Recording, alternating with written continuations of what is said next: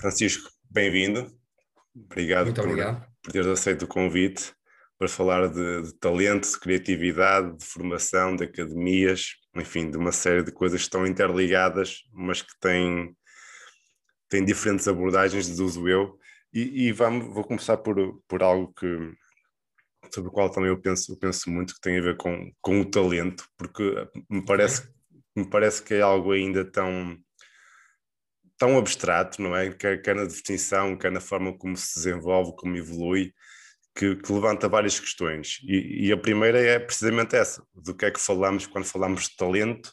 Se talento para, para umas idades é uma coisa, para, para, para outras idades é outras, para os clubes é uma coisa, para outros clubes é outra. O que é o, que é o talento? Ou, ou pelo menos o que é aquele talento que realmente faz a diferença no, no futebol e para alguém chegar, chegar longe no futebol? Estás-me a fazer uma pergunta, mas já estás a responder-lhe ao mesmo tempo. Porque a, a, verdade é que, hum, e, e, qualquer, digamos, hoje em dia, qualquer cientista que investiga o talento uh, de uma forma séria vai te dizer depende, porque um, o talento precisamente depende muito, digamos que é um conjunto de características uh, que podem ser valiosas para um determinado, para uma determinada função. Neste caso, se pensarmos no futebol, um, um, um conjunto de características poderão ser, digamos, inatas e com, e com uma, uma vertente de potencialização que, uh, que sejam tidas como valiosas num determinado contexto. A questão é que, dependendo do jogar, dependendo da cultura, do país, dependendo de muitas coisas, um, o talento vai variar. Um, e o grande problema hoje em dia é que mais do que o talento expresso, aquilo que nós procuramos e que os clubes cada vez procuram é avaliar o potencial. E não há hoje em dia ferramentas cientificamente, uh, digamos, comprovadas que permitam avaliar esse potencial, porque há tanta coisa que, que interfere com o desenvolvimento do, do talento. Um, que é mesmo algo, não vou dizer esotérico, porque seria de certa uhum. forma um, criticar o trabalho muito sério que tem vindo, que tem vindo a ser feito, mas ainda que há dois ou três anos, um dos grandes, digamos, nomes de, que investigam o talento a nível internacional, um, um canadiano chamado Joe Baker, eles escreveram um, um, livro que é, eu diria, a Bíblia do, da identificação e desenvolvimento do, do talento, e eles próprios dizem que ainda há muitas questões uh, sobre aquilo que é talento, e quando tu tens problemas em definir talento, por consequência, vais ter uh, muitos problemas depois também em, avaliá-lo. Por isso, eu acho que é, depende muito de, de cada um. Aquilo que é talento num clube, por exemplo, como o Futebol Clube do Porto, que tem um ADN muito próprio, vai ser diferente daquilo que é um, o talento num, num clube como o Sport Lisboa Benfica, por exemplo. Claro que depois há coisas que, uh, a questão da relação com a bola, por exemplo, que serão de certa forma universais podemos encontrar dentro do, do futebol algumas, algumas questões, uh, digamos, universais, a, a questão de, da qualidade da, da, relação que o jogador tem com a bola. Um, é, é uma delas, mas sim, ainda há, muito, há muita coisa por, uh, por desbravar em termos daquilo que é o talento, mas eu também vejo isso como uma, uma coisa, uma motivação, uma coisa interessante, é isso que também dá um bocado o sal à, à, à coisa, e é um bocadinho eu gosto muito sempre de fazer analogias com, com culinária, com chefes de uhum. cozinha, com, eu gosto muito de ver, especialmente pelos processos, quem investiga a criatividade tem que se interessar na, naturalmente por processos criativos e a alta cozinha é, é, feita de criatividade. Os japoneses têm uma palavra que, que se chama umami, não sei se já ouviste, não, já ouviste não, falar. Não. E, e, é precisamente é uma sensação que se tem de quando se prova algo que é indescritível. Uhum. E, e quando eu, eu, eu, equiparo muito o processo de desenvolvimento de talento também com, também com isso. Mas, mas quando falamos de talento para, para, para o futebol, por exemplo, uh, o talento para o futebol não é só as questões técnicas, não é? Não é só as questões táticas. Uh, eu, eu, penso muito nisto que é, não, não, é, não é técnica, nem é nem essa relação com bola que tu falaste, nem é o drible, nem é o rematar bem, que, que, faz a diferença entre um jogador entre um jogador médio e um jogador bom. O que faz a diferença é aquilo que ele tem, talvez de mental, de psicológico. Isso também é talento ou não é talento e e, e, por, e, por, e por isso mesmo não, não se pode identificar talento e jogadores a, propósito desses, por causa desses atributos. Acho que isso é talento, acho que não, é, não tem a ver com talento. Acho que é tudo, é, é, é tudo, tudo pode entrar dentro, dentro hum. daquilo que é talento. Nós nascemos com predisposições uhum. e depois a questão é se somos capazes ou se nos também nos dão as ferramentas para exprimirmos essas, essas predisposições. Não quer dizer porque por nascermos com, com uma grande predisposição para uma coisa, se o ambiente à nossa volta, uh, se o meio à nossa volta não, não permitir que nós expressemos, digamos, esse potencial que nós temos, uh, então não.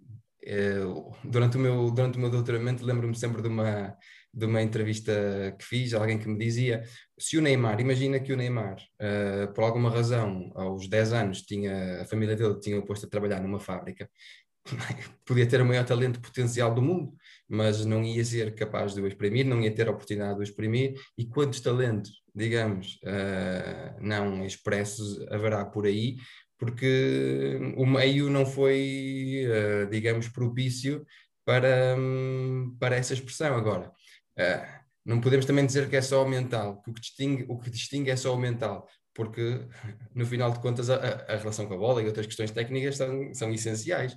Agora, a verdade é, dentro da pressão do jogo, da decisão imediata, se o jogador é capaz ou não de, de, tomar a decisão, a decisão correta, digamos, ou uma decisão, uma decisão correta que se, que se adapta àquilo que o momento, uh, o momento do jogo está a pedir. Agora, as questões psicológicas são cada vez mais, cada vez mais importantes e, e por isso é que hum, há cada vez mais pessoas e para mim o, o Luís Campos é o, é o grande exemplo que mesmo no scouting se interessam cada vez mais pelas questões da personalidade, não só em termos daquilo que é a personalidade do jogador, a capacidade de lidar com a pressão, etc., mas também a forma como a personalidade daquele jogador se vai integrar ou não dentro daquilo que ele chama o puzzle, ou seja, dentro daquilo que é a, hum, a cultura do clube, que são os outros jogadores, as associações que vão ser feitas entre aquele jogador e o outro, são, são questões essenciais e acho que durante muito tempo uh, se ignorou a questão da personalidade. Agora, hoje em dia já há ferramentas mesmo através da, da análise das redes sociais, que permitem, uh, quando tu vais fazer um investimento, e eu falei, eu falei do caso do Luís Campos, é uma pessoa que faz investimentos em termos de milhões, de, de milhões de euros, um, tu quando vais gastar milhões de euros, à partida convém teres uh, o maior uh, manancial de informação para poderes fazer um investimento que seja, que seja ponderado e que consigas, de certa forma, dentro daquilo que é a imprevisibilidade do, uh, associada a um risco que tu vais tomar ao, ao contratar um jogador, tentar, digamos, menorizar, de certa forma, uh, esse risco através da análise de, de vários fatores. Exatamente. Outra coisa que o futebol de hoje tem muito é que cada vez mais os clubes investem e contratam jogadores cada vez mais novos, cada vez mais jovens, com 7, 8, 9 anos. Eh, o talento, aquilo que se procura num, num jogador de 7, 8, 9 anos deve ser diferente do que se procura num jogador de 14, 15, 18 anos, por exemplo, em termos de talento. Claro, até porque vai ser muito complicado quem disser que aos 7, 8, 9 anos consegue, com, algum, com um grau de certeza, prever que alguém vai ser uh, profissional, está a mentir. Uhum. Muito sinceramente, é, é muito, muito, muito complicado. Uh, e dentro daquilo que é a minha experiência, da minha experiência profissional também, uh, por exemplo, por questões de personalidade, tu vês um, um, jogador que aos 7, 8, 9 anos é, como costumo dizer, o novo Messi, o novo Ronaldo, ou o novo qualquer coisa, o novo Neymar, e um, que aos 16, 17 anos, por exemplo, por questões de personalidade, uh, até também pela própria influência do meio, porque foi muito, foi demasiado, vamos dizer, apaparicado por, por, uh, pelas pessoas que estão, que estão ao torno dele, ou porque foi habituado sempre a, a, a, a ter o caminho mais fácil, os outros fatores, para lá, por exemplo, dos fatores técnicos, que serão os mais uh, usuais em termos daquilo que é a identificação do talento com, nessas idades, um, acabam, por ser, acabam por ser ignorados, mas a personalidade é algo que se mantém de uma forma, dentro daquilo que são os fatores, eh, quando pensamos em identificação de talento, a personalidade é algo que se mantém bastante constante.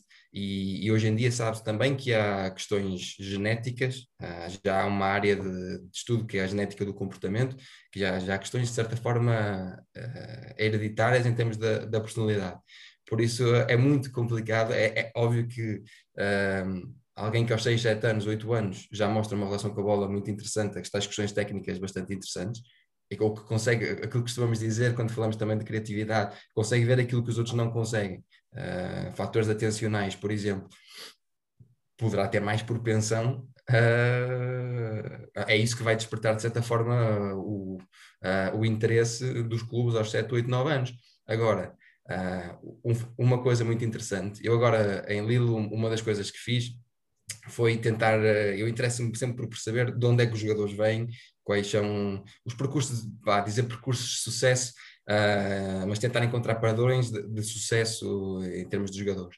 E se tu hoje em dia para a seleção nacional de, ah, de França e para a seleção nacional de sub-21 de França, a maior parte dos jogadores, diria, se bem me lembro, era uma, algo à volta dos 80, 85% desses jogadores.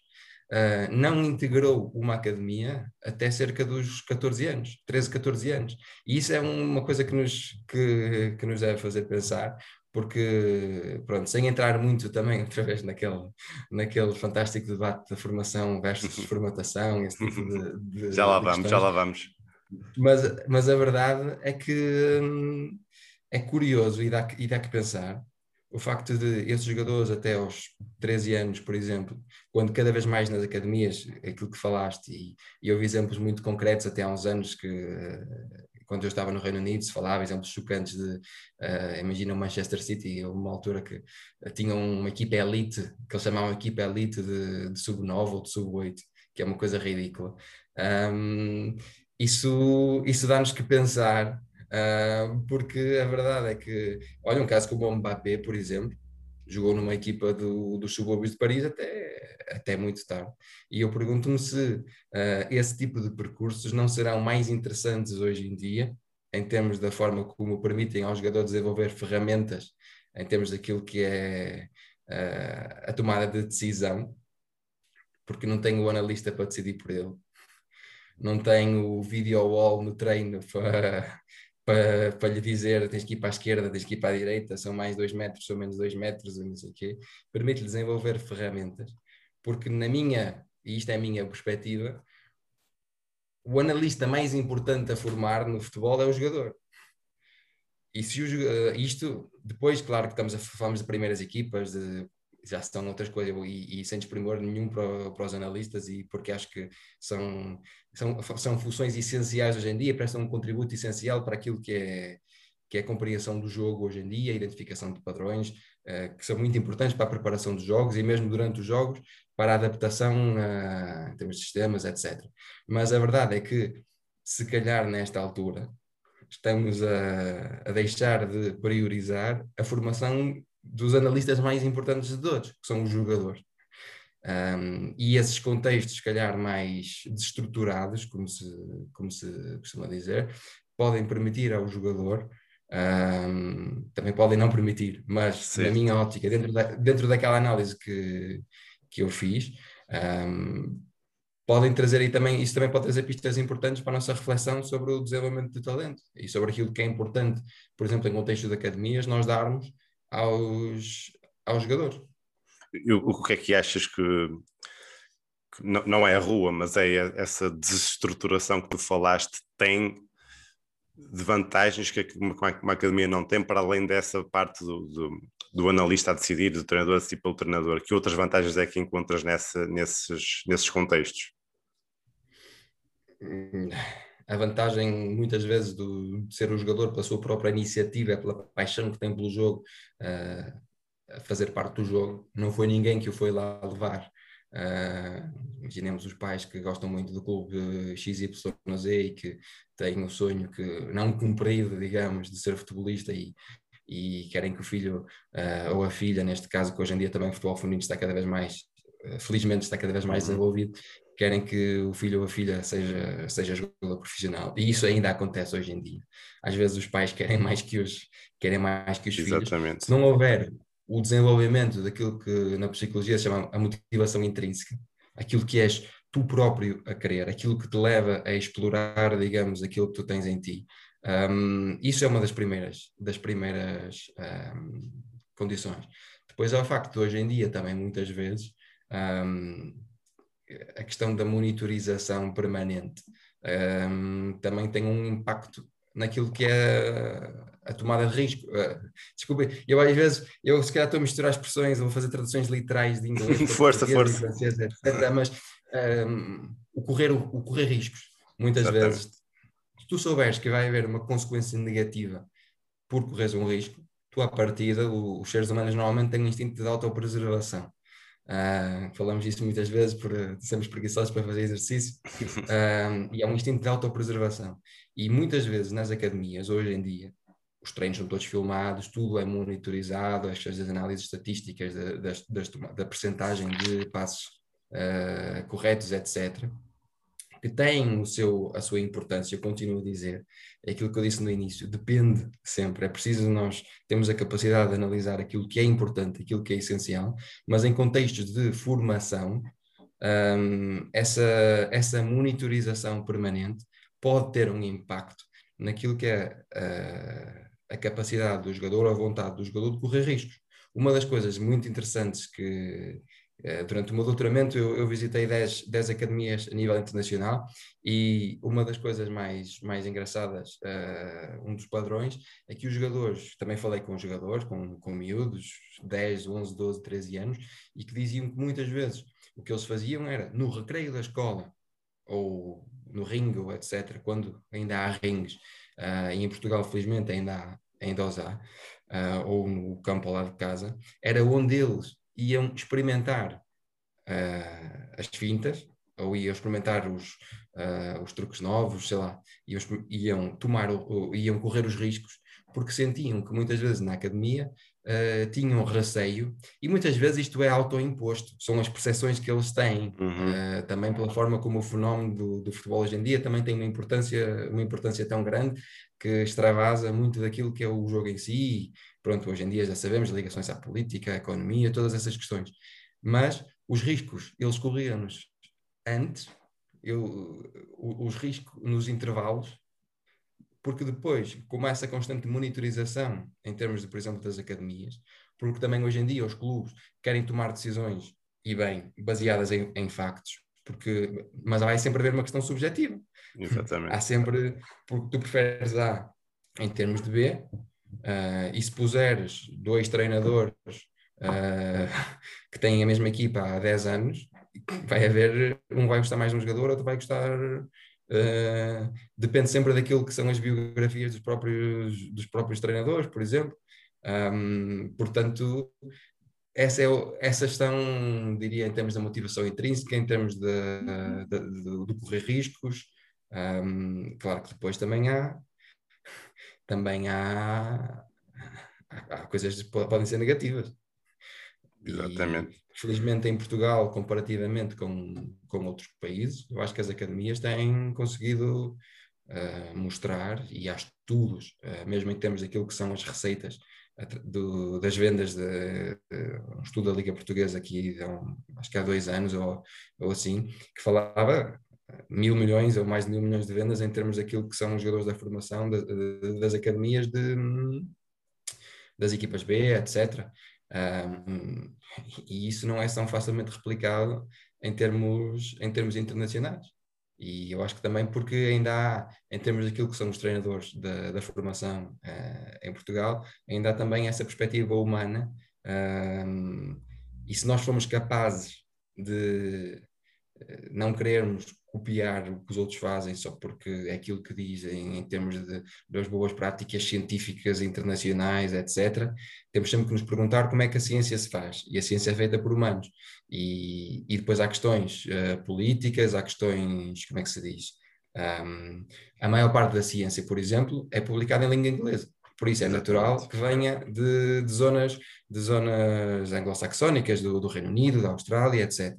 E muita da ciência, mas grandes discussões que eu tinha, infelizmente, por, por exemplo, porque muitas das nossas publicações estão em, em português, as outras pessoas não têm acesso, não têm acesso a elas. Por isso eu acho que é importante nós continuarmos a ter o espírito crítico, a capacidade de pensarmos pela nossa própria, pela nossa própria cabeça em Portugal, porque fazemos coisas muito boas e se tivermos esta vontade muitas vezes de, uh, de, copiar o que os outros fazem, sem, sem se calhar termos esse espírito crítico, podemos estar a matar aquilo que é, entre aspas, a, a nossa galinha dos ovos de ouro porque nós ainda somos capazes, eu acho, em termos das, das, das academias, e tenho medo que isso também seja a perder, precisamente por aquilo que eu te estou a dizer, uhum. de, de querermos, de certa forma, uh, copiar aquilo que percebemos como boas práticas uh, a nível internacional, aquilo que, é, que são consensos a, a, nível internacional, poderá fazer com que nós depois possamos perder aquilo que, que nos distingue.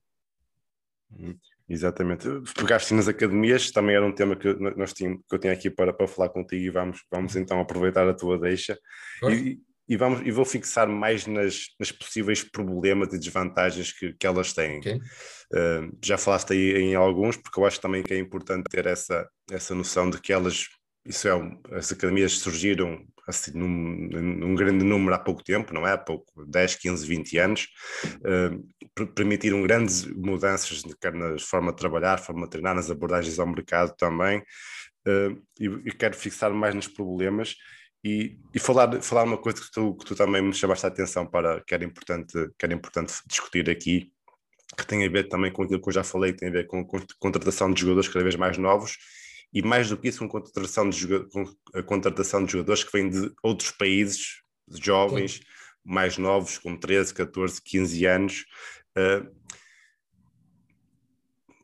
há, há, muitas questões que, que me vêm à cabeça quando, quando falo nisso, mas, mas é muito delicado pegar, pegar no miúdo que, que vem de África ou que vem do Brasil com 15, 14, 13 anos, tirá-lo da família, tirá-lo tirá daquilo do ambiente onde ele cresceu, de tudo aquilo que o rodeou na, na, na infância toda, na, na, parte da juventude, e pô-lo numa, num contexto completamente diferente, num país completamente diferente, com pessoas completamente diferentes, com formas de estar completamente diferentes.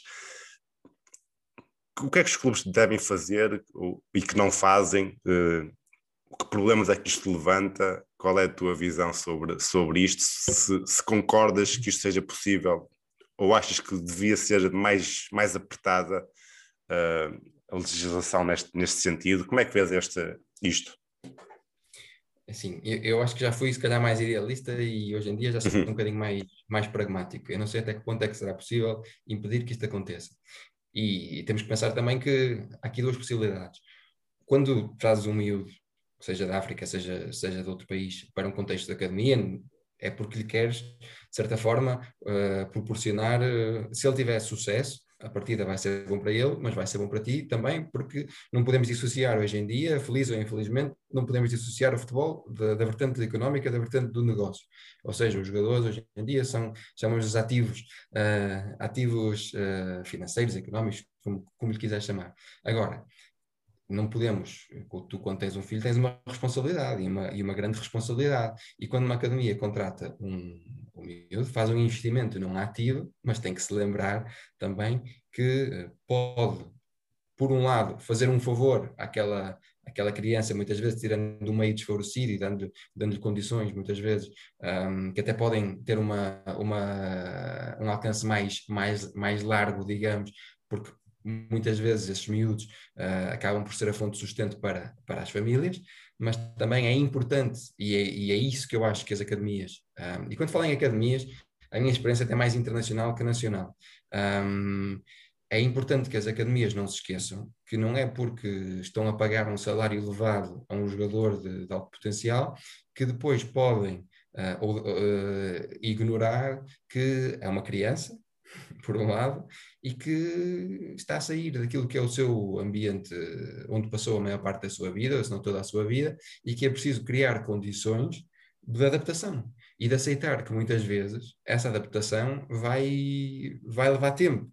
Um, porque em termos de metodologias de treino, por exemplo, uh, há grandes diferenças uh, em termos daquilo que são as metodologias de treino a nível do continente africano, ou até de alguns países uh, europeus, digamos, mais periféricos e daquilo que são os chamados Big Five, ou até Portugal, um, também. Isso, é, isso são questões que, que, é muito importante ter. Mas depois questões mais que se calhar uh, são tidas como acessórias, mas que depois têm a ver também com o conforto emocional, com a capacidade do jogador se sentir em casa para poder render.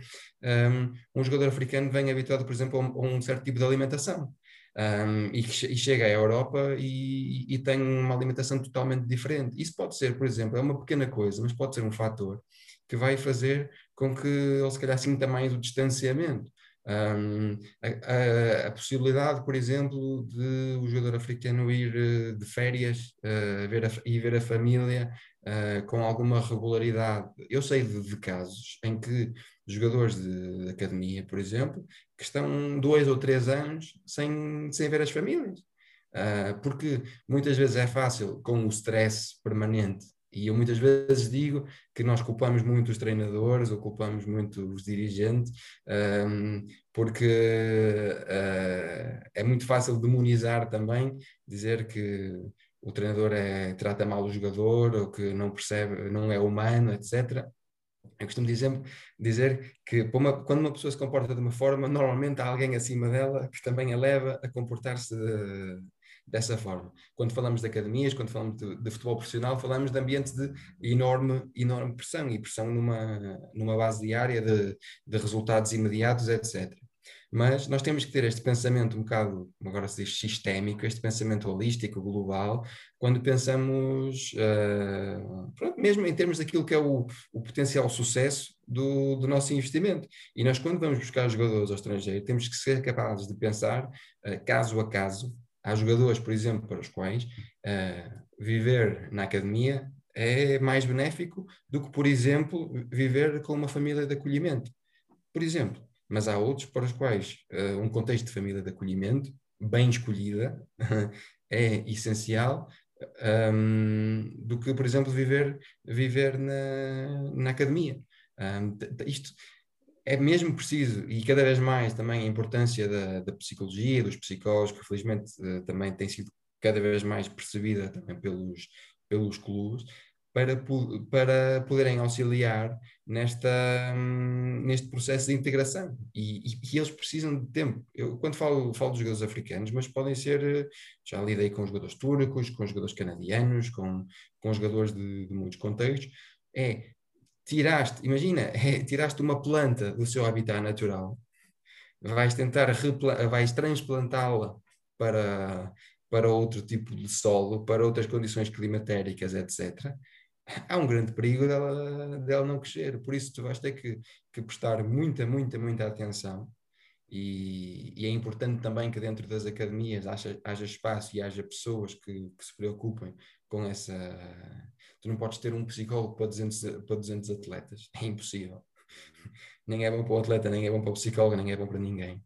Uh, é essencial então tu teres essa, essas ferramentas e essa percepção de, de criarem essas, essas, essas condições.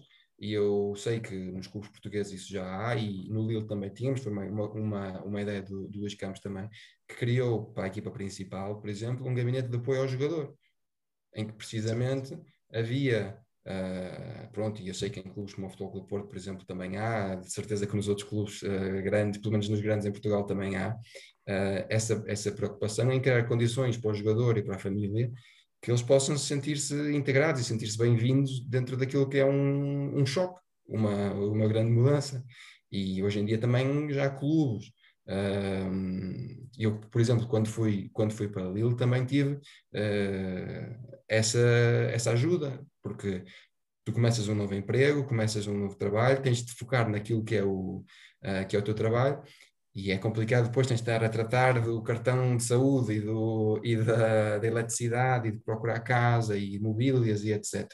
E só o facto de teres esse tipo de teres esse tipo de, de de, de, apoio. E, por exemplo, no meu caso, imagina, cheguei a um, a um, país novo, já falava a língua, tudo bem, mas teres um, teres um grupo de portugueses que também te ajuda a enquadrar, como o José Fonte, o Jorge Maciel, o treinador com quem eu fui, o Mr. Norton Matos, etc.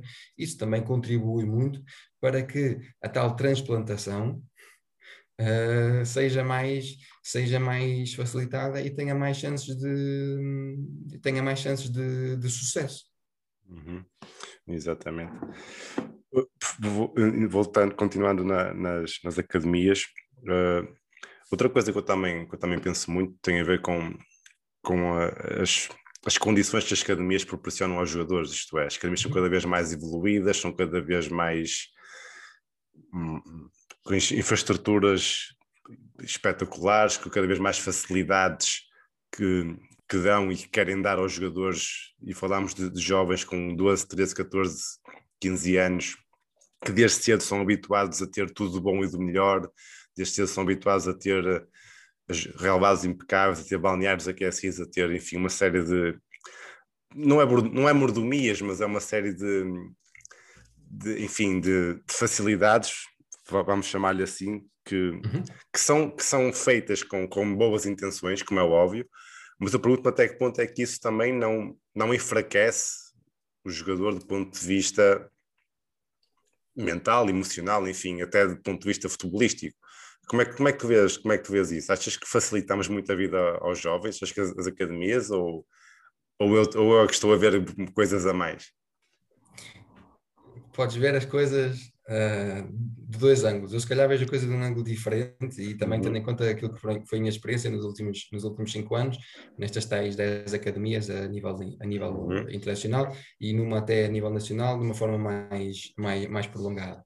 Uma das coisas que eu reparei até é que aquilo que chamamos mordomias ou, ou o tal facilitismo que, que se está a criar também pode, por outro lado, gerar aquilo que se chama o síndrome do impostor. Não sei se já ouviste, uhum. se já ouviste falar nisso, mas muitas vezes acaba por criar uma pressão acrescida uh, aos jogadores, em que há alguns que, uh, imagina, estou numa academia de top com isto tudo, eu não, não, eu não mereço estar aqui, eu não sou, eu não sou bom o suficiente um, uhum. estar aqui, porque uma das, se calhar a maior crítica que eu faço às academias, e se calhar posso até focar, uh, focar muito aí, é, é o facto de cada vez mais os nossos os, os jogadores viverem dentro da academia e, e, uhum. e aquilo que eles aquilo que são as percepções deles da, da realidade, do mundo, etc., é, é única exclusivamente a academia.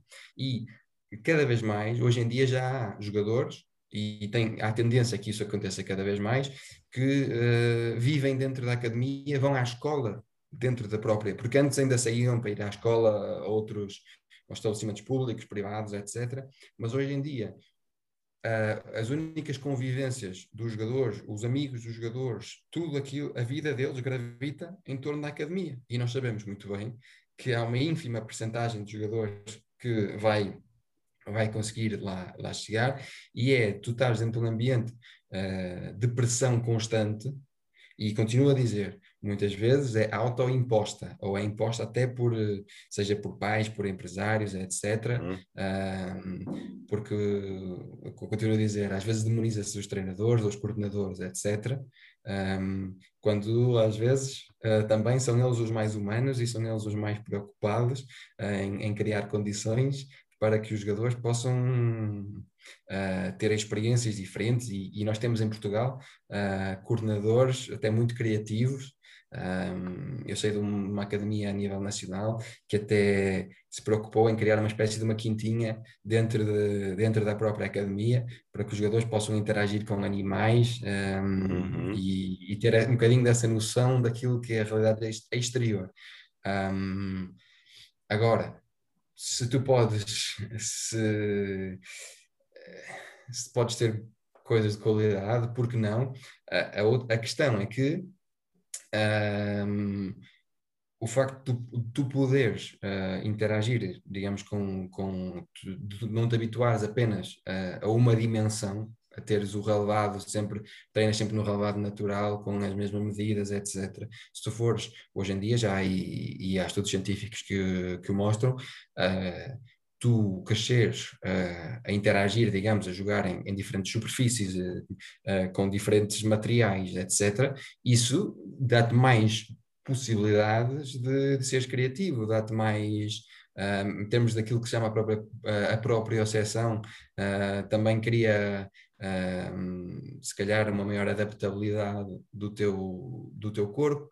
Uhum. Um, portanto, eu acho que as academias devem preocupar-se em, em, e devem pensar muito bem, e aquilo que eu, que eu, dizia há bocado, devem, devem olhar, devem ter a capacidade de pensar pela própria cabeça, de, de refletir, terem a confiança também no, naquilo que é a visão deles do, do processo e, e perceberem precisamente que há o grande perigo, é o grande perigo, e isto é algo que me preocupa, de estarmos a, a criar analfabetos emocionais uh, não só em termos de, de, crianças que estão, digamos, no fundo estamos a pôr, as crianças estão numa, numa espécie de uma, de uma redoma, de uma bolha, mas a bolha também rebenta na maior parte dos casos e muitas vezes depois não há uh, o acompanhamento, não há as ferramentas depois de uma dispensa. E, e, e hoje em dia faz-se muito os grandes clubes, os grandes clubes a nível internacional e se calhar até a nível nacional, têm muita tendência porque esta, esta concorrência feroz em termos de Exato. clubes para identificar talentos e para porque têm todo, querem todos, uh, têm todos medo de não, de não deixar fugir o novo Messi, mas fazem uma identificação de talento, aquilo que eu chamo um bocadinho uma pesca por arrastão, percebes? Vão buscar uh, eh, 20 jogadores numa época, Exato. mas e isso cria expectativas aos jogadores, cria expectativas aos pais e faz muitas vezes esse processo da transplantação que, que eu falava e não dando o tempo de adaptação que é necessário e, e que se calhar é um bocadinho maior nestas idades uh, do que em idades mais, mais, mais, mais avançadas, mais tardias, um, depois gera-se problemas porque há muitos casos em que vais buscar o miúdo, sei lá, és um clube de Lisboa, vais buscar o miúdo da Viana do Castelo ele muda, seus pais mudam-se, etc. Mas no ano seguinte já foi dispensado. Exato. E já vai. Isto cria cicatrizes uh, emocionais. Uh, se tu não tiveres um, um entorno, um meio familiar, uh, etc., que, que, te permita, que te permita suportar este tipo de, de, de sessões, digamos, e fazer delas, se calhar, uma força para, para futuro, é complicado. E por isso é que eu acho que as academias, uh, ainda, eu sei que normalmente nós queremos controlar o máximo possível, porque, precisamente por aquilo que falámos no início. A dificuldade em definição do talento faz com que nós tentemos controlar tudo aquilo que, que é possível controlar. Um, mas a verdade é que não podemos. Isto é um bocadinho, fazendo aqui uma analogia à, à produção de vinhos, por exemplo tu podes escolher as melhores castas, podes escolher uh, o melhor, podes tentar trabalhar o solo de uma forma uh, que ele seja o mais rico possível, podes, sei lá, eh, os barris, o engarrafamento, todo, podes controlar essas coisas todas, mas tu não podes controlar se chove ou, ou se faz. Uhum. Ainda que se calhar já ouvi dizer que na China, etc., que já conseguem fazer chover, ou que já. Pronto. Mas há questões que não se podem controlar, e eu acho que nós temos a capacidade de perceber que, por exemplo, os jogadores irem à escola fora da academia, os jogadores terem, um, terem experiências fora da academia, porque no fundo, quando falamos, por exemplo, em criatividade, quando tu vais identificar um jogador, normalmente os jogadores fazem jogadores criativos são jogadores que fazem coisas diferentes. Se tu fores buscar o jogador, imagina aos 10 anos, 11 anos, 12 anos, para a academia, e a vida dele se resumir àquilo que é, digamos, a, a, a, academia, as mesmas pessoas todos os dias, as mesmas experiências todos os dias, um, tu estás, a, de certa forma, a formar personalidades quadradas e, e, estás a fazer com que, calhar, muitas vezes, e era uma das grandes queixas que eu ouvi em termos de coordenadores, que os, há menos, há cada vez menos jogadores maus, quando compararmos com, com uh, se calhar há 10, 20, 30 uhum. anos, mas há cada vez menos jogadores muito bons, muito bons, quando se fala de muito bons, estamos a falar em termos de criatividade, diferenciados. Há cada vez mais jogadores iguais, não é? Basicamente. Sim, mas se tu, precisamente, uh, fazes com que o ambiente em torno, aquilo que falámos no início, se, eles podem ter o potencial diferenci, diferenciado e tu vais buscá-los precisamente por essa diferenciação. É isso que te, uh, que capta o teu olhar, que, que, te faz reparar num jogador. Mas tu depois acabas por uh, criar contextos iguais. E mesmo em termos, depois podemos falar de exercícios de treino, de todo esse tipo de questões, e para mim um dos grandes, um dos grandes uh, o caso que eu se calhar conheço melhor em termos de jogador criativo de, de top é o Bernardo, é o Bernardo Silva. O Bernardo, uh, podemos dizer que se calhar uh, já tinha uma, nasceu com um potencial enorme, uma propensão, etc e tal, mas há inúmeras questões ao longo da vida dele.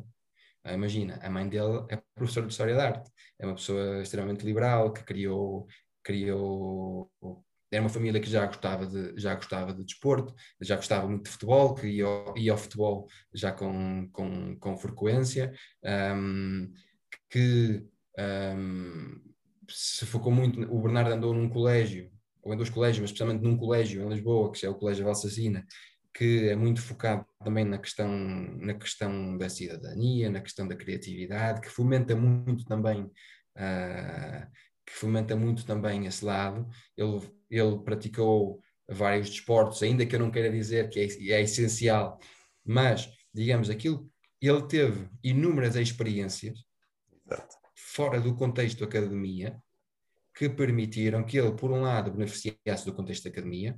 Ah, eu, eu queria também, era onde eu queria chegar. Ele teve, uh, quando entrou nas escolinhas do Benfica, escolinhas comerciais, porque ele no primeiro ano pagava, o avô dele neste caso, pagava para ele, para ele treinar um, nas escolinhas do Benfica. Ele teve uh, nos treinadores, agora ela hoje em dia é muito conhecida, a Helena Costa, o, é Miguel, Miguel Soares, se não me engano, Miguel Soares, os dois primeiros treinadores dele, sob coordenação de um, uma pessoa muito, muito famosa em termos da formação também, que é o professor António Fonte Santa. Um, ele teve, ele fazia muitas vezes, imagina, o Bernardo já tinha tanta, já mostrava tanta capacidade com, na relação com a bola, um, no, nas questões de, individuais, que eles faziam muitas vezes, imagina, um 6 contra 2. Era ele e mais um colega, que eram, digamos, já estavam num, num estádio de desenvolvimento bastante mais avançado, digamos, mas ele beneficiou de treinadores que tiveram as condições, que criaram as condições, que adaptaram. Hoje em dia fala-se muito da aprendizagem, eh, acho que em português, sobre constrangimentos.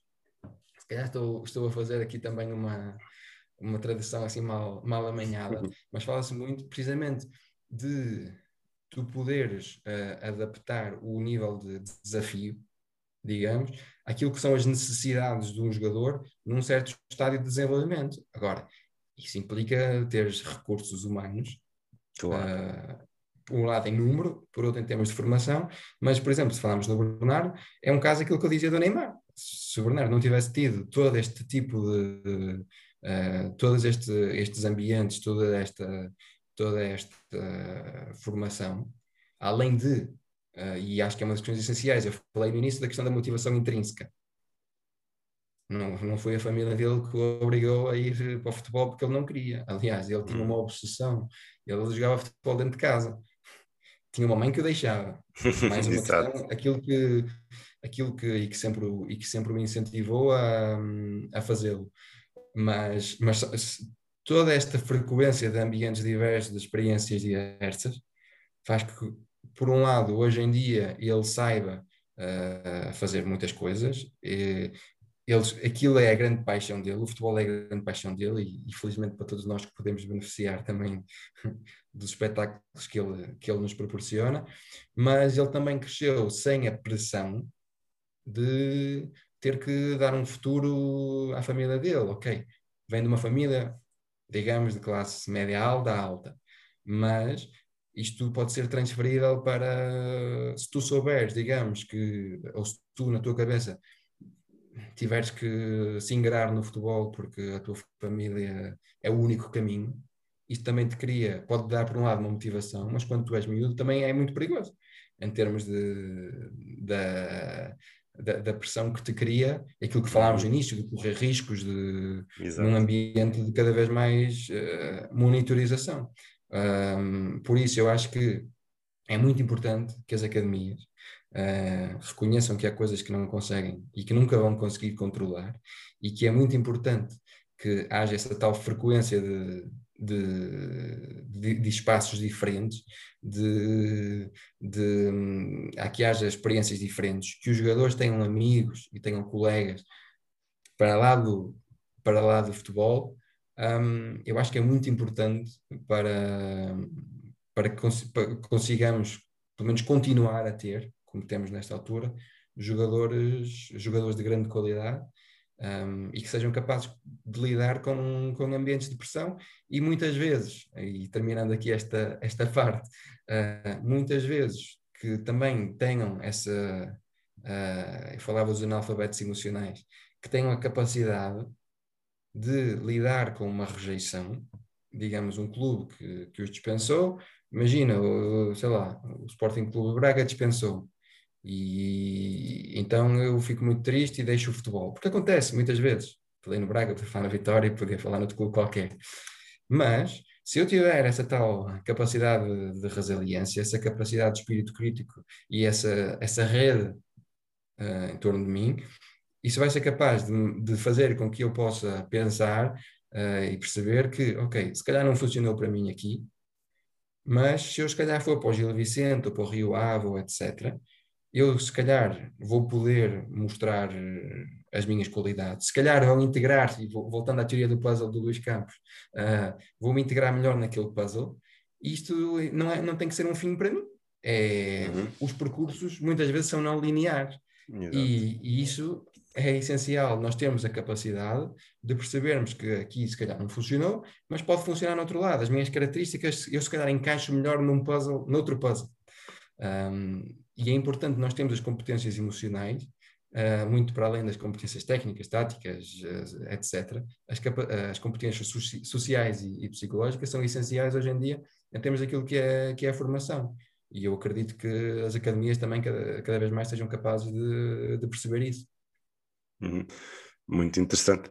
Tocaste aí em vários pontos que eu tinha aqui para, para abordar, que têm a ver com, com formatação, que tu já também abordaste aí nessa, nessa resposta, tem a ver com o impacto do, daquela daquilo que tu falaste do desenvolvimento sobre constrangimentos que me leva à questão, à questão da divisão dos escalões por idades, por exemplo, que ainda, que ainda é, é o que se faz normalmente no, no, mundo inteiro.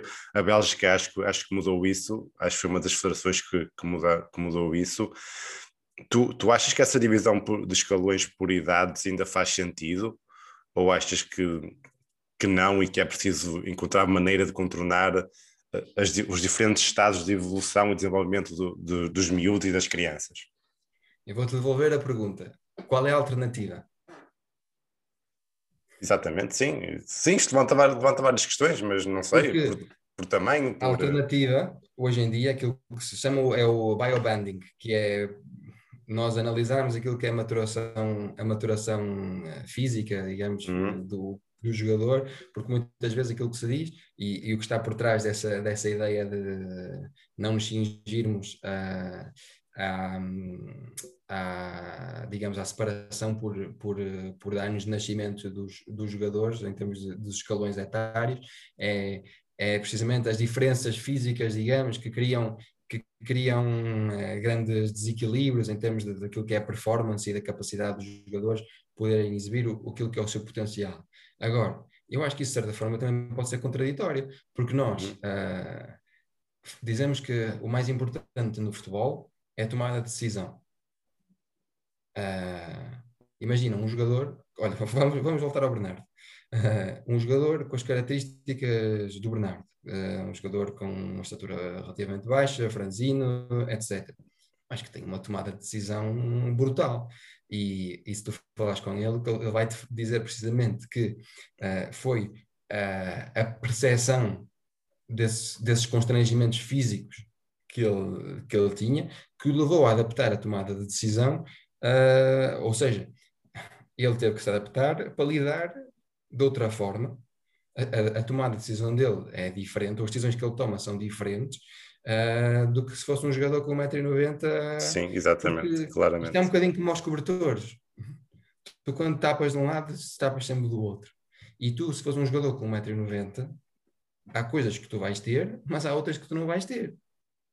em termos da, sei lá, da agilidade, etc. Uh, ah, portanto, eu acho que é sempre perigoso. Uh, é como, como, temos em Portugal os escalões de dois, de dois, de dois anos e, e há muitos, os, os maiores clubes, uh, os maiores clubes que fazem muitas vezes, por exemplo, imagina juvenis de primeiro ano, juniores de segundo ano, quando, quando é aquela transição de distrital para nacional, e em que tens, imagina, sub-15 fazem, um, fazem acordos com, com clubes satélite, digamos, e vai tudo do escalão de sub-15 vai tudo jogar para tudo que é juvenil de primeiro ano ou júnior de primeiro ano, vai tudo emprestado, digamos, de certa forma, a esse clube satélite.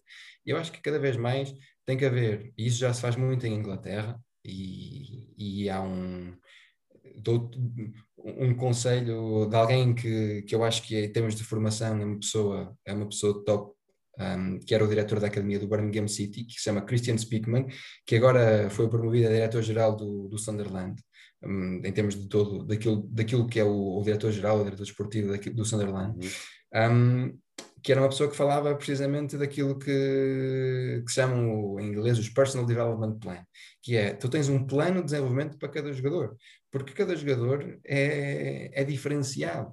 E tu, quando fazes investimentos tão avultados em jogadores hoje em dia, quando se fala na formação, já se fala, já se fala de muitos milhões, tu tens que ter um plano, um plano, tu não podes dizer uh, que eh, a questão do biobanding agora é, é ótima para todos é, é ótimo para todos os jogadores. Como a questão de ser a separação por escalões uh, por idades também é, é, é mau. As coisas podem ser mau ou boas dependendo daquilo que uh, dependendo daquilo que é o contexto. Agora eu acho que é essencial que cada vez mais os clubes e, e acho que os clubes muitas vezes nesta nesta ânsia de de controlarem aquilo que é incontrolável. Tem às vezes plantéis de, de formação com, com 30 jogadores. Um, e isso para mim é que é, é muito problemático, porque tu aí não consegues prestar atenção personalizada. Porque é que teres um, um PT é normalmente mais eficaz uh, em termos de treino do que teres, do que teres, um, do que teres aulas de grupo. Uh, ou, ou, porque tens essa adaptação essa adaptação, uh, essa individualização daquilo, obviamente, dentro do contexto. Estou a dizer, dentro claro. do clube, uh, tu teres, tu teres, digamos, o clube ter um plano para ti. Porque, ehm, imagina, a Academia não tive mais tempo, havia jogadores que foram, se calhar, para esse clube satélite, quando podiam, porque estavam unidade para isso, quando podiam, se calhar, ter ficado a jogar no Distrital mais mais um ano. Porque acho que o essencial nestas idades, e acho que os pais também deviam, deviam pensar muito nisso, quando os pais levam, querem os miúdos aos 13 anos, se calhar numa academia de um grande clube, sem, e não jogam. E é essencial nestas idades. Eu acho que o mais importante, acima de tudo, mais do que ser no clube X, Y Z, um, apesar disso, obviamente, também ter a sua relevância, o tipo de experiência que eles acabam por ter, mas é jogar. É jogar, jogar, jogar, jogar, jogar. Um, e quando os clubes fazem plantéis tão grandes, nessa ânsia de, de controlar, é, é aí que, que, eu acho que está muitas vezes o perigo, porque muitas vezes não é possível uh, prestar uma atenção. Uh, quando eu te falava ter um psicólogo para 200 atletas, não é possível prestar essa atenção individualizada. E, e, a questão dos pais também, hoje em dia, também pela forma como nós trabalhamos, uh, cada vez mais horas e, e, é complicado também darmos, e as escolas com turmas tão grandes, etc. Eu acho que se há um grande segredo, digamos, e se eu fosse uh, diretor de um clube ou presidente de um clube, um, mesmo na perspectiva financeira, se eu faço um investimento avultado, eu quero ter retorno. Então eu quero criar as condições, uh, as melhores condições. Isto não é uma garantia de não é uma garantia de sucesso. Mas eu acho que vais ter se mais possibilidades de ter se sucesso. Há, não é? Precisamente, mas vais ter mais probabilidades de ter sucesso se criares as condições. É como hoje em dia fala-se na medicina, da medicina de precisão, que o futuro da medicina está cada vez mais porque os nossos códigos genéticos, uh, o nosso ADN varia, etc. De os medicamentos serem hoje em dia manipulados ou, ou adaptados aquilo que é um, o código genético de cada um de forma a aumentar a sua eficácia.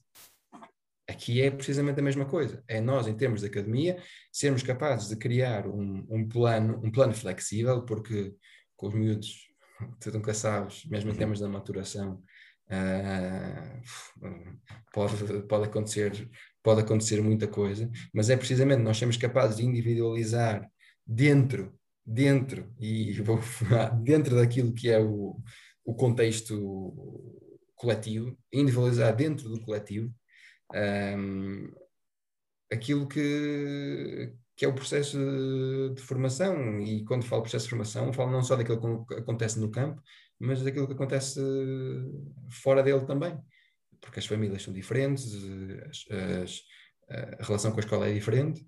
Um, portanto, é precisamente ter em conta todos estes fatores para permitir que o jogador possa ter as, as condições, as melhores condições para, para poder se ingrar.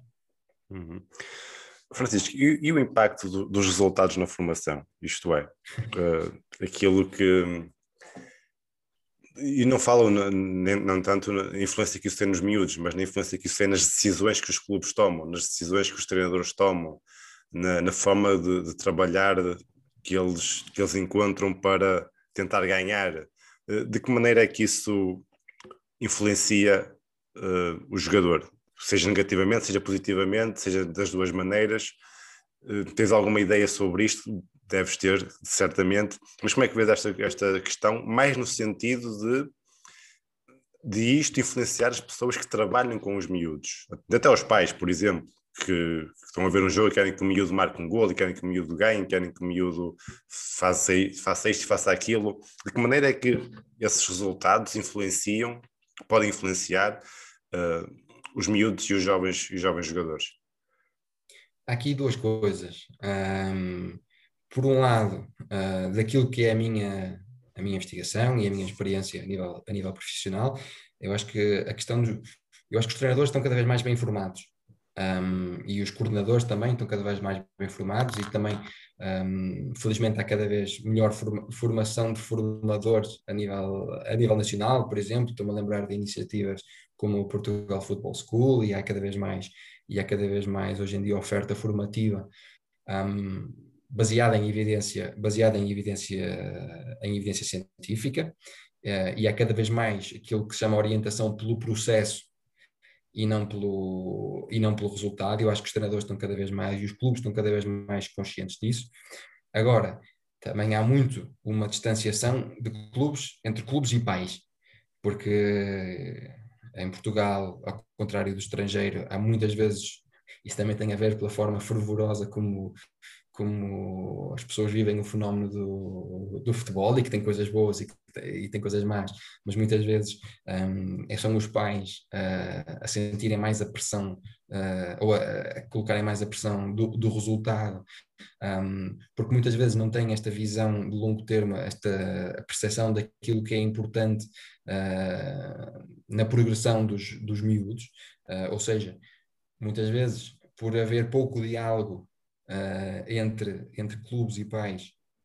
E acho que isso também, com, com a ajuda dos gabinetes de psicologia, também está a melhorar e com os coordenadores também a serem mais bem formados, está a melhorar. Mas haver esta, esta certa forma, esta, esta dicotomia, esta distanciação entre clubes e pais, faz com que os pais, sem saberem aquilo que são os fatores um, que levam à avaliação positiva ou negativa da prestação de um jogador, tendam a, a, avaliar o resultado e isso faz com que depois possam uh, criar pressão, uh, quer nos próprios miúdos, uh, aquelas famosas conversas depois do jogo ou, ou, durante os jogos, ainda vemos hoje em dia pais não só a, a intervirem durante os jogos, seja insultar os árbitros, seja os próprios treinadores, seja a, a, darem indicações que muitas vezes são diferentes, dão indicações aos miúdos, uh, principalmente se, quando os miúdos estão do lado oposto ao, ao, ao lado do banco, uh, às vezes tens episódios caricatos em que os miúdos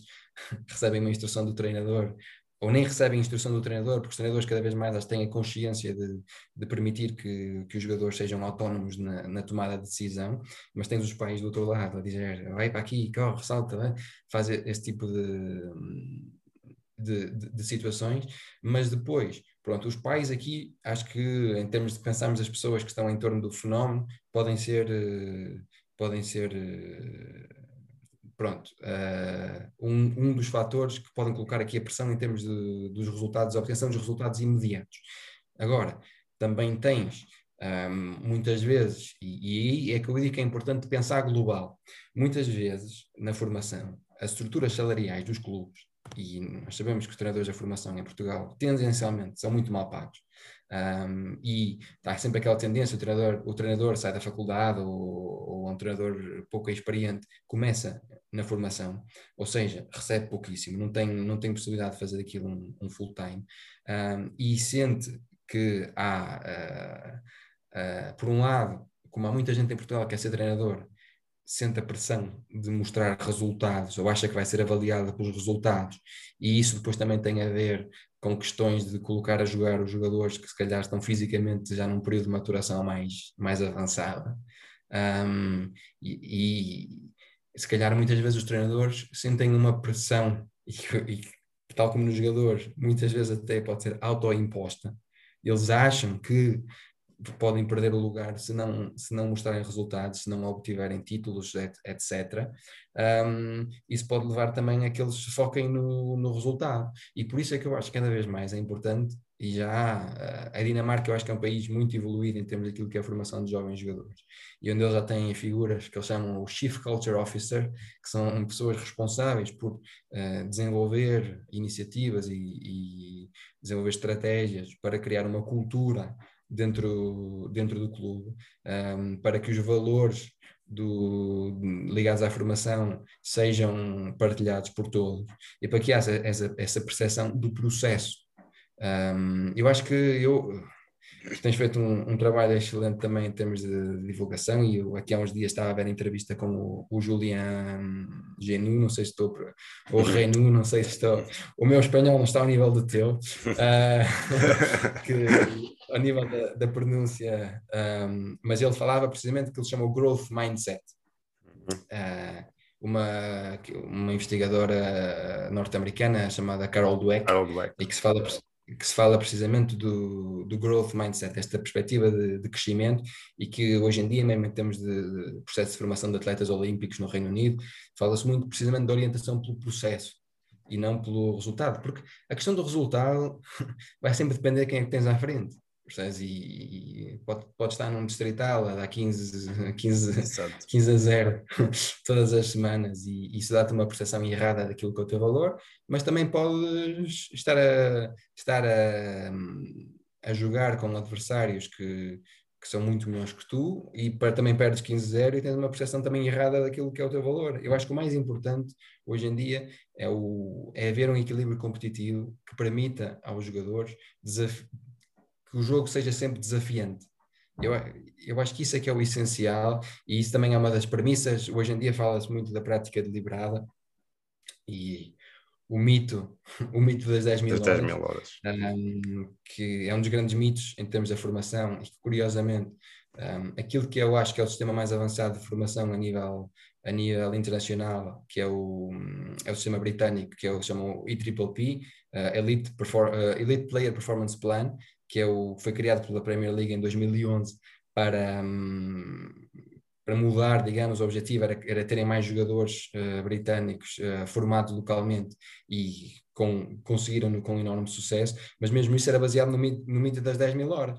E quando falamos de prática deliberada, o, o Anders Ericsson, que infelizmente faleceu ano passado, mas a questão, uma das questões essenciais é que haja um nível de desafio Uh, que seja sempre atingível, que seja um bocadinho mais elevado daquilo que tu consegues uh, fazer uh, atualmente, mas que também não seja demasiado elevado, porque senão isso também vai criar questões de. Isso vai ser desencorajador para o jogador, isso vai levar a que o jogador se ponha em causa, que ponha em causa tudo aquilo que é o processo de, de desenvolvimento. Os resultados são mais um fator. Agora, não vamos fazer também de conta, eu acho que o ser humano nasce já com um instinto competitivo. E é importante nós, nós valorizarmos esse, esse instinto competitivo, porque muitas vezes é esse instinto competitivo para dar qualidade ao processo, que vai fazer com que os jogadores, uh, dentro daquilo que é o, o treino, uh, dentro daquilo que é o, o jogo, uh, queiram sempre desafiar-se para lá daquilo que conseguem fazer hoje, porque senão também deixas de ter uh, um incentivo a, a melhorar. Agora, é ter um bocado noção uh, da, relativi, da relativização que é preciso fazer daquilo que é o, o resultado e da priorização que é preciso, que é preciso dar ao processo. Uh, e ter esse processo muito claro e também ser capaz de questionar em permanência um, aquilo que é aquilo que é o processo uh, e perceber de, de, que forma é que ele se adapta ou não um, às características às características de cada jogador e ao estádio de desenvolvimento um, desse jogador. Tu, tu, falaste aí no, no Julian e ele também focou, também falei com ele numa uma coisa muito que, que, me parece que vai ser decisiva uh, no, no, jogador de futuro, tem a ver com a, com a atenção, com a concentração Sim. que cada vez menos hoje, hoje nós temos, a capacidade de nos concentrarmos durante muito tempo, a capacidade de prestarmos atenção à, à mesma coisa durante muito tempo. Uh, como é que tu olhas para, para, este, para esta nova realidade, para esta nova nova geração que está, que está a crescer num, numa, num contexto, neste contexto, no contexto de, do imediatismo, de, da pouca concentração, do, da, da, atenção muito reduzida, muito reduzida nas coisas. Como é que tu achas que isto vai, vai influenciar e vai impactar eh, os jogadores no, no futuro? Uh, os jogadores, os treinadores e toda a gente, sim. Tudo, eu acho que ainda nós ainda somos eu gosto de pensar que ainda somos novos o suficiente para nos incluirmos nesta, nesta geração. Um, agora, eu acho que nós olhamos para isto com um fatalismo, porque nós tomamos por adquirido que a atenção, agora hoje em dia vamos ter o que se chamam os attention span, que o, a nossa uhum. capacidade de manter a atenção durante, durante períodos prolongados, que é, é, um, é um dado adquirido que não, não vamos conseguir há muitas coisas a contribuírem para que nós não o consigamos. E hoje em dia já há um, uma área também, obviamente vamos voltar à questão da psicologia, uh, do design comportamental. Hoje em dia, as apps, as redes sociais, etc., os modelos de negócio que estão por trás dessas, uh, dessas ferramentas um, estão dependentes da capacidade de captar a nossa atenção. Portanto, uh, é muito difícil e há muitos, falava no início da, da questão da autopreservação e da resistência, etc. Claro que é muito, é muito, é muito mais fácil, porque o meio uh, torno uh, tenta, é, é, digamos, tentador em termos de, de reduzir esse, esses espectros de, de, essa capacidade de manter a atenção. Agora, se as outras coisas são treináveis, porque é que a atenção não é treinável? Uh, e isto é treinável, e isto é treinável. Agora, é difícil. E eu acho que o grande segredo e aí é que eu acho que está o grande desafio, por exemplo, das, das academias. Vamos tentar convencer o jogador a passar menos tempo no Instagram, a passar menos tempo no telefone, etc.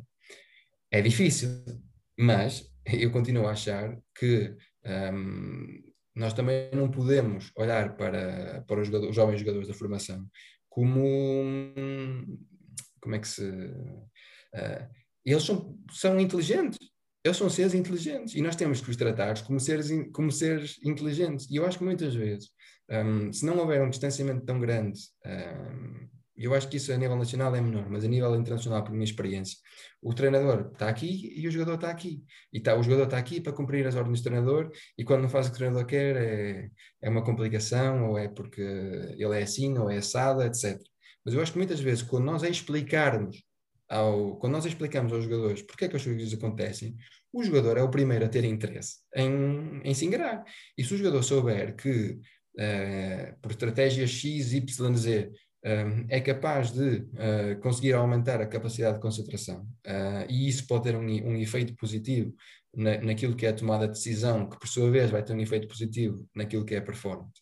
Aí hoje em dia há, já há muitos, muitos autores para quem tem interesse neste, neste tipo de, de coisas.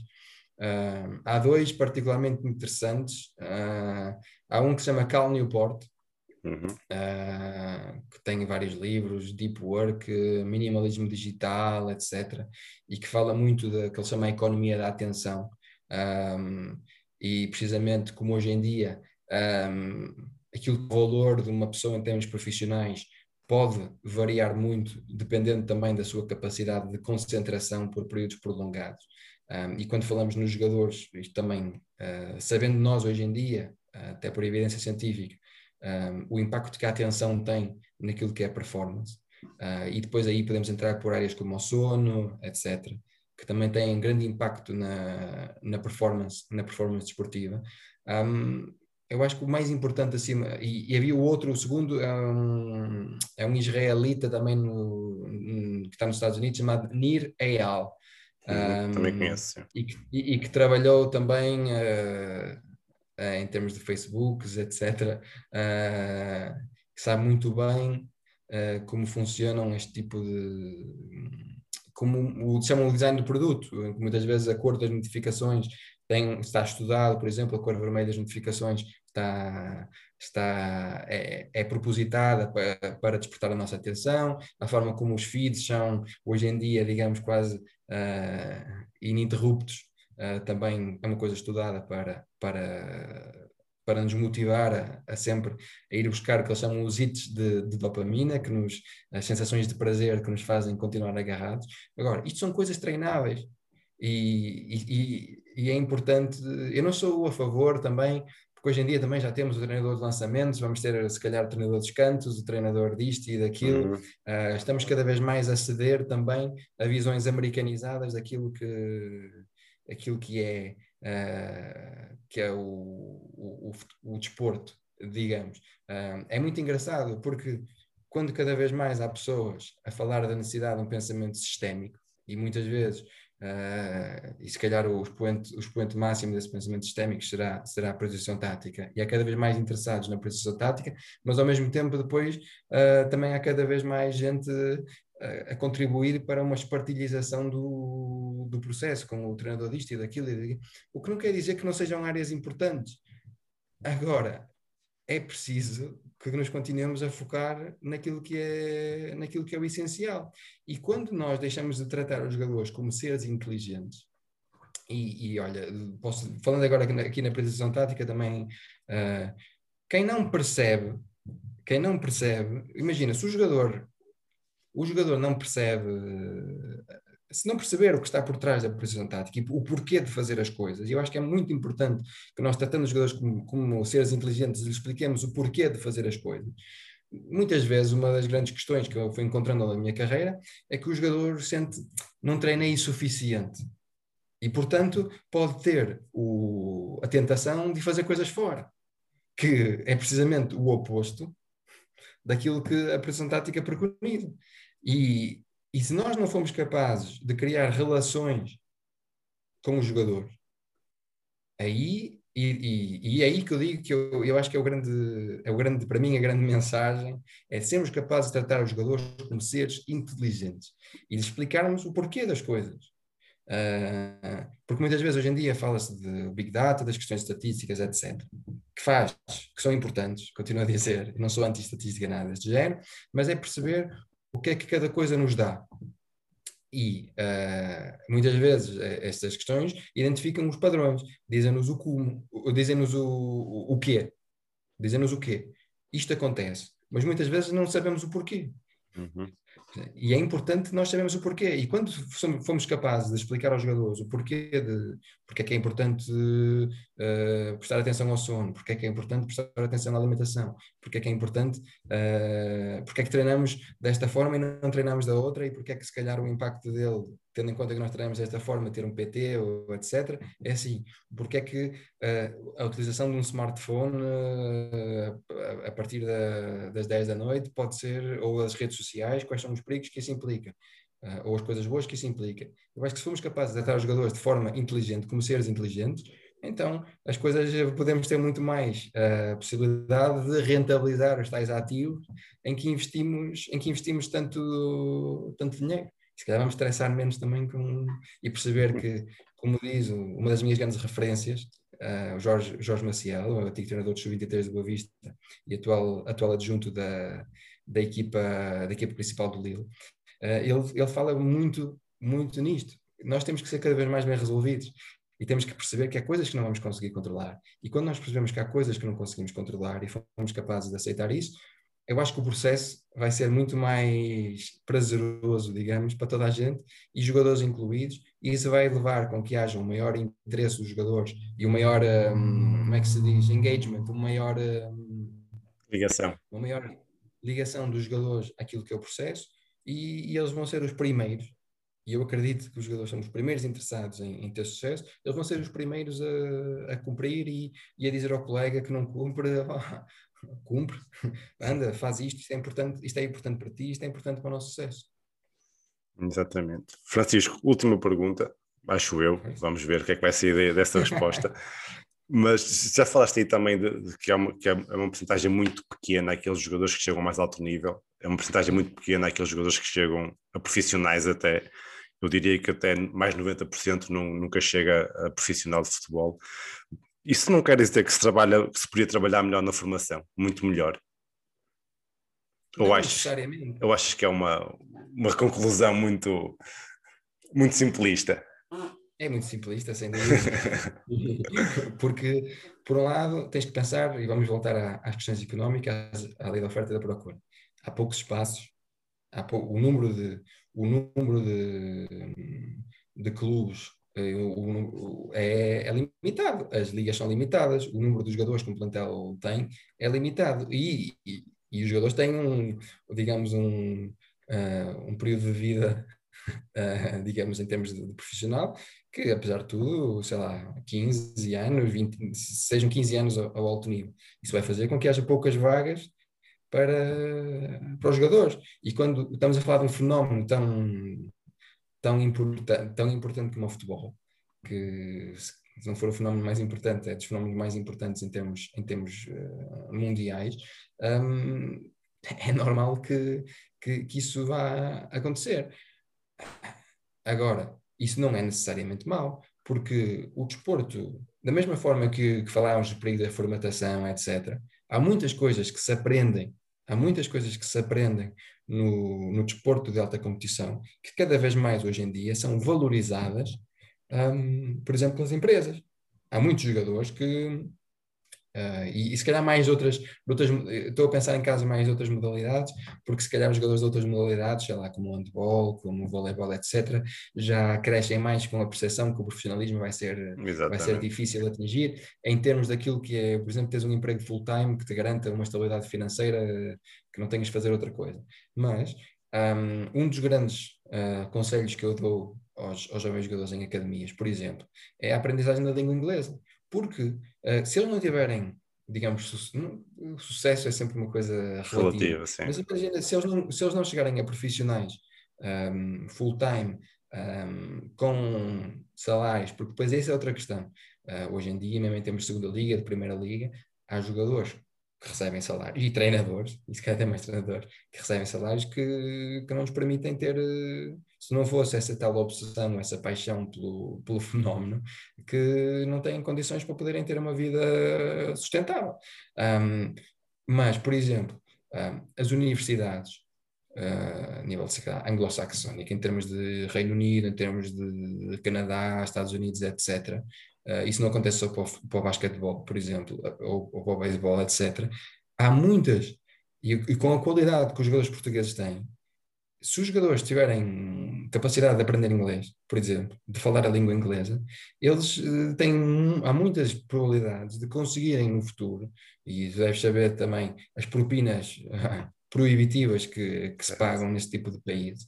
Mas porque é que um jogador de futebol de um clube, sei lá, um Sporting de Braga, de um Rio Ave, de um Vitória, de um Benfica, de um Porto, um Sporting, não podem almejar, imagina, não consegui, não, não consegui uh, se ingrar, uh, se calhar como jogador de futebol profissional, mas as competências de autodisciplina, de, super, de autossuperação, sei lá, as, as inúmeras competências que se aprendem em termos de, daquilo que é um, viver numa academia ou, ou, crescer, numa, crescer numa academia, podem abrir muitas portas em termos de, por exemplo, de estudos superiores e, e depois, por conseguinte, a, a nível a nível profissional. Só o facto de eu poder ter a possibilidade de. Eu acho que é a questão que nós vemos uh, as coisas. E se nós olharmos para a frequência de uma academia como a possibilidade de, de nos desafiarmos num ambiente de, de alta, de alta pressão, que depois vai ser de certa forma muito muito parecido àquilo que é o mundo o mundo corporate digamos o mundo dos negócios a, a nível de, e, não só porque hoje em dia mesmo as universidades em termos de que os professores universitários também estão estamos todos dentro de um ambiente de, de competição de pressão de etc. Um, é, as ferramentas que tu podes obter ou que podes desenvolver através de, desse percurso, desse percurso formativo a nível do futebol, poder ser muito úteis em noutras áreas. Portanto, é um bocado nós também sermos capazes de desmistificar uh, esta ideia de, de insucesso. Agora, os clubes também têm que, e quando hoje em dia falamos de responsabilidade social, os clubes também têm que ter essa responsabilidade social e, e, perceber, até porque hoje em dia os clubes já se preocupam muito com, com a imagem, e perceber que os processos de, de dispensa e os processos, o processo de formação também tem, tem, que estar, tem que estar interligados e os clubes têm que fazer ver aos jogadores não só que há outras, há outras possibilidades outras possibilidades para eles. E eu sei que há clubes que se preocupam uh, não só em colocar os jogadores que dispensam, mas também em acompanhá-los em termos de apoio psicológico, etc. Mas, mas também esta ideia de, dos pais de, de, serem também cada vez incluídos no processo e de perceberem que o facto de alguém ser dispensado, entre aspas, de um, de um clube, uh, não quer dizer que o processo formativo não tenha, não tenha valido a pena porque há precisamente essas competências que são, que são desenvolvidas ao longo do processo poderão ser muito úteis e que poderão abrir portas que se calhar não, não abririam noutro, uh, noutros, noutro, noutros percursos mais ditos tradicionais. Um, e percebermos isso, acho que pode levar a que, a que nós olhemos para, de uma forma diferente para os, para os percursos formativos. Afinal, não é, muito, não, é, a última pergunta, tem aqui mais, mais outra. Eu, eu, não sei se conhece a história do Tom Brady, de, de futebol americano. Sim. De, sim. De, pronto, ele é um caso, um caso de, um, de um talento sabemos, tardio, não é? Que ele só apareceu aos 23 anos e durante o processo formativo nunca foi, nunca deu nas vistas. Isso levanta várias questões também, não é? E, e uma das questões também que eu, que eu, que eu tenho vindo a ler e a, e a pensar sobre, sobre ela tem a ver com o talento que se perde, com os jogadores potenciais bons jogadores que ficam pelo caminho por diversas razões, enfim, não são, são, são muitas mesmo, mas por exemplo, eu sei que vi há pouco tempo um, um vídeo, um webinar sobre, sobre a seleção de todos os jogadores para a NBA, e logo aos 10, 12 anos há uma seleção drástica de, de jogadores. Há, a maior parte fica logo pelo caminho. Como é que tu achas que, podemos falar no caso de futebol, que, é, que é o que nos traz aqui, mas como é que achas que que se pode evitar perder o mínimo talento possível em idades precoces também, mas não tão precoces assim. Como é, que, é que achas que se pode fazer para, para melhorar esse processo? Falaste do, do, Tom Brady, podemos falar do Tom Brady do futebol português, o José Fonte. Também, uh, também sim. é um caso, sim. também é um caso de. Sim, há muitos, há vários, não é? Há um vários. caso paradigmático e próprio Jimmy Vardy e, e, e outros. E isso não é muitas vezes culpa do, dos clubes ou dos scouts, etc. É aquilo que falávamos da não linearidade do, do, do talento. Processo. Um jogador aos 7 anos vai, é diferente do mesmo jogador aos 10 anos, aos 13, aos 16, porque precisamente a multiplicidade de experiências que, que acontecem ao longo do percurso dele. Tu podes, e, e, e mesmo, imagina, mesmo aos 19 ou aos 20, Exato.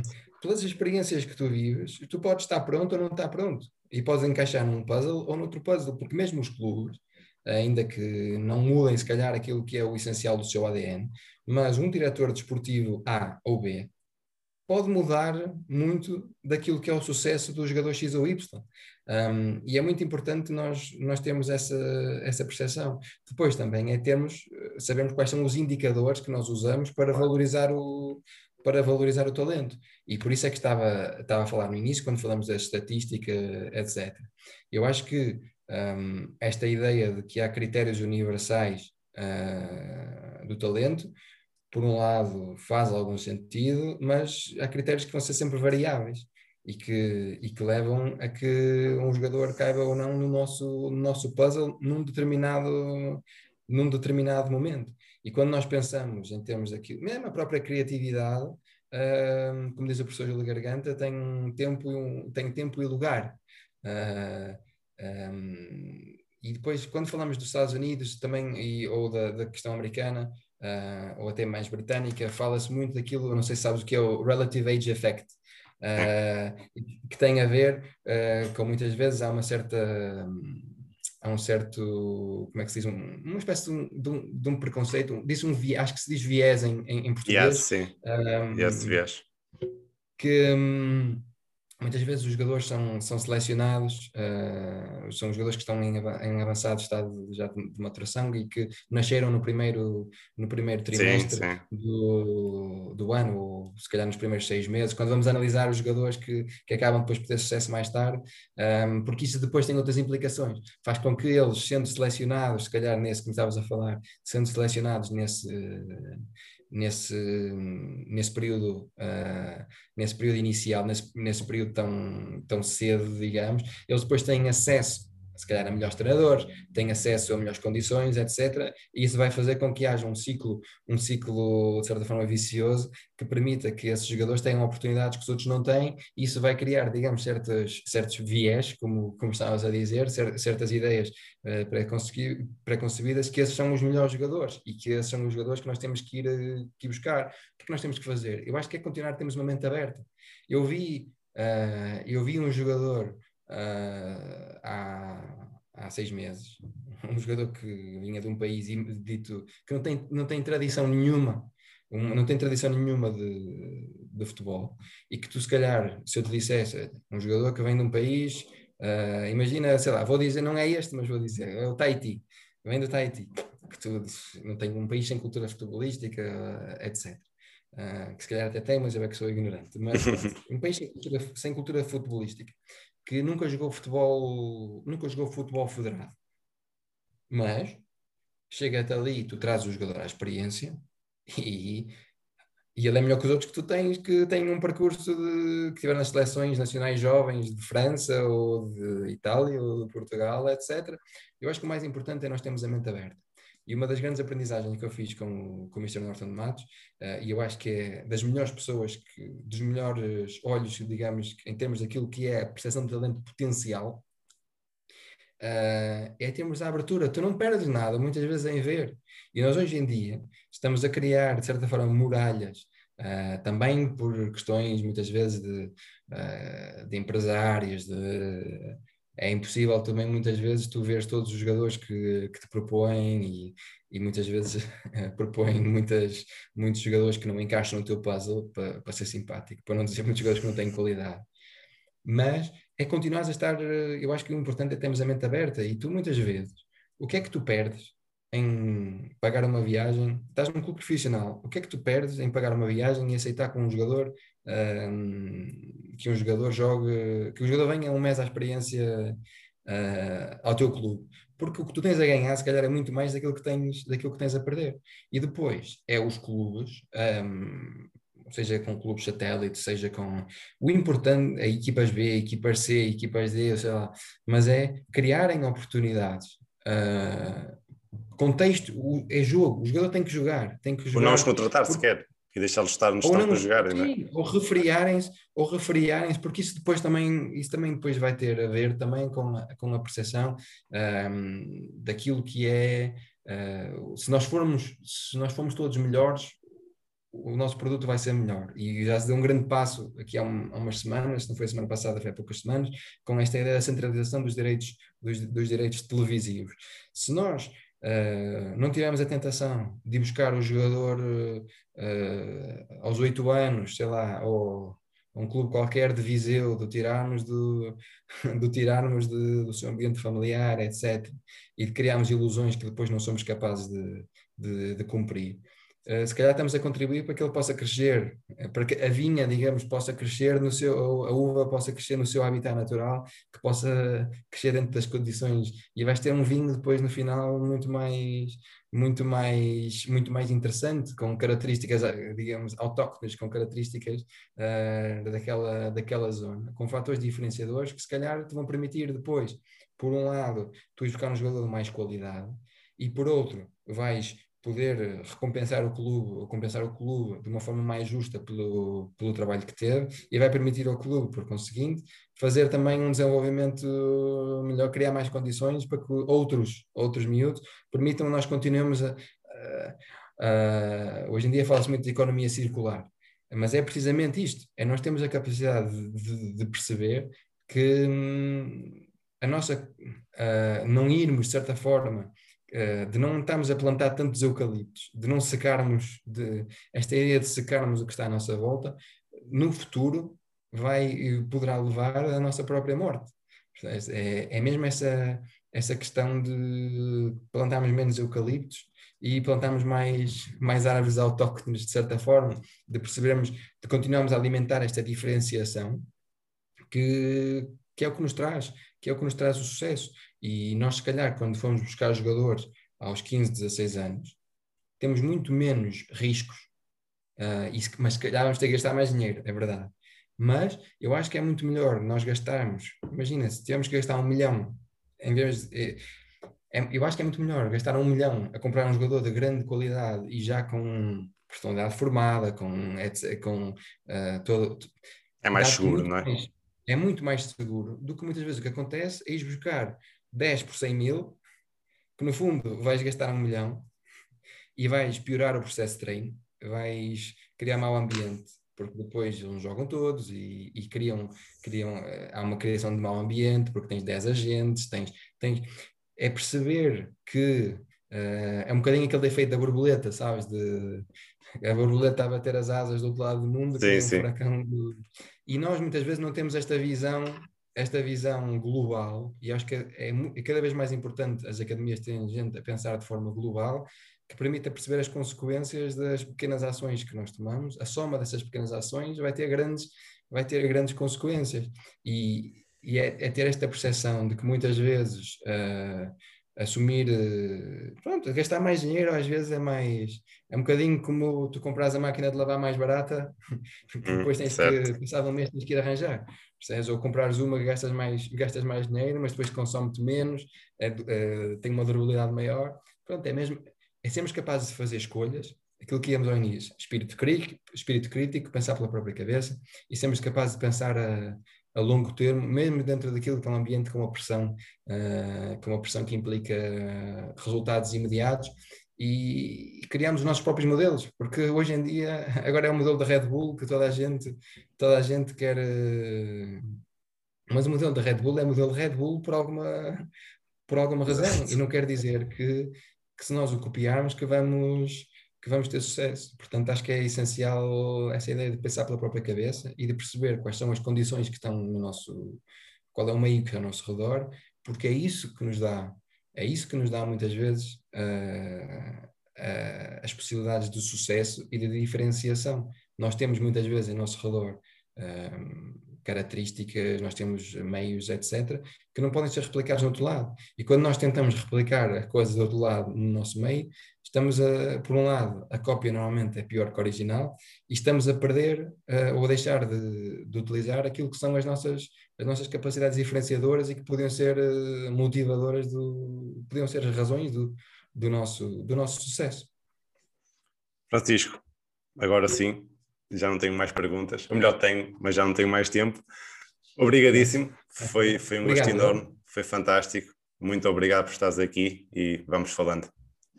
Com todo o gosto e parabéns pelo teu projeto e, e muita força.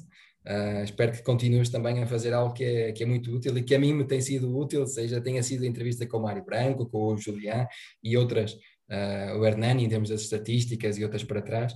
Um, tenho certeza que vou continuar a acompanhar o teu, o teu projeto e, e, e também parabéns pelo teu trabalho uh, e muita força então para, para que o continues e para que o possas expandir também e, e ajudar as outras pessoas a, a, pensar de forma diferente e, como eu dizia, uh, pela própria cabeça. Obrigado, Francisco. Um abraço para ti. Um abraço, obrigado.